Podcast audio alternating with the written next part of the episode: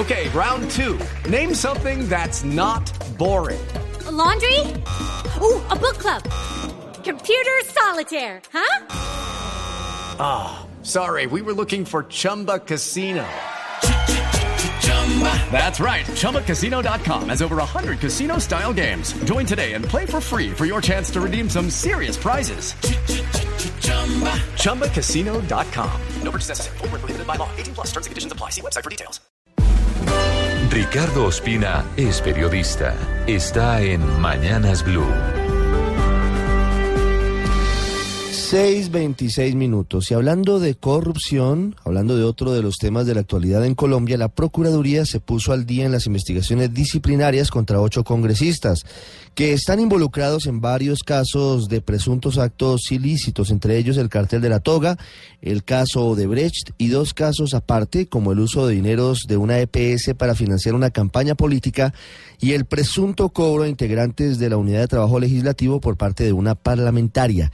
El procurador Fernando Carrillo decidió citar a versión libre a seis senadores y a dos representantes a la Cámara relacionados en estos citados escándalos y está tocando, a decir verdad, a pesos pesados de la política colombiana. Por el lado del cartel de la toga, toca al senador y actual presidente del Partido Conservador, el huilense Hernán Andrade.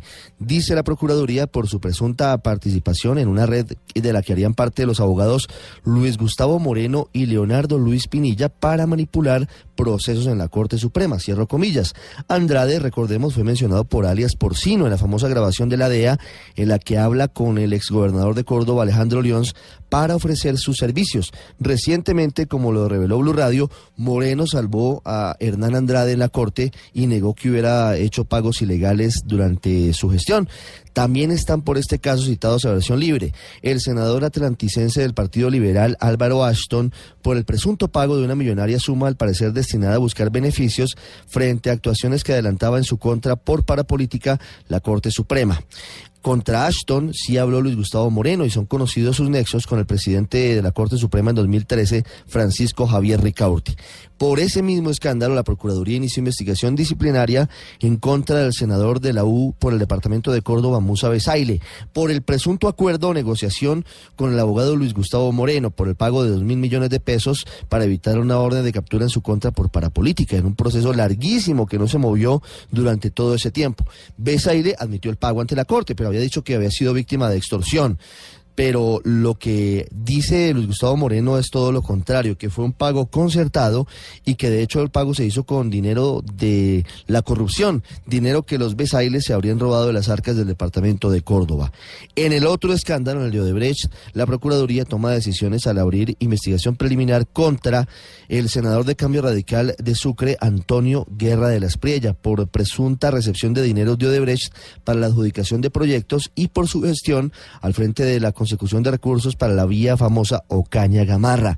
También son vinculados el ex del partido de la U por Boyacá y hoy presidente de la Federación de Departamentos Plinio Olano y el representante de la Cámara Conservador por Norte de Santander, Ciro Rodríguez, ambos por haber presuntamente recibido dinero de Odebrecht para la adjudicación en 2012 del concesionario Ruta del Sol Tramo 2. En contra de esos tres políticos han hablado el Euberto Martorelli, que era el hombre fuerte de Odebrecht en Colombia, y Otto Nicolás Bula y dos casos aparte el caso Manesca que ha manejado Blue Radio. La Procuraduría abrió investigación contra la senadora conservadora de Córdoba, Yamina Pestana, quien habría cogido 7 mil millones de la salud de los indígenas de la EPS Manesca para financiar su campaña. Y el caso de Tatiana Cabello, representante de la Cámara por Bogotá del Centro Democrático, por dos denuncias. Una, que habría cobrado dinero a gente de su unidad de trabajo legislativo para dejarla allí. Y segundo, porque habría engavetado un proceso, un proyecto de ley que favorecía a unas personas y perjudicaba adjudicaba a otras, particularmente a unas empresas de seguridad. La Procuraduría tiene todo esto en sus manos, da un golpe de autoridad en materia disciplinaria y tendrá que definir muy pronto lo que hay detrás. Si hay lugar a pliego de cargos, investigación formal y eventualmente de instituciones, o si archiva las investigaciones en contra de estas personas.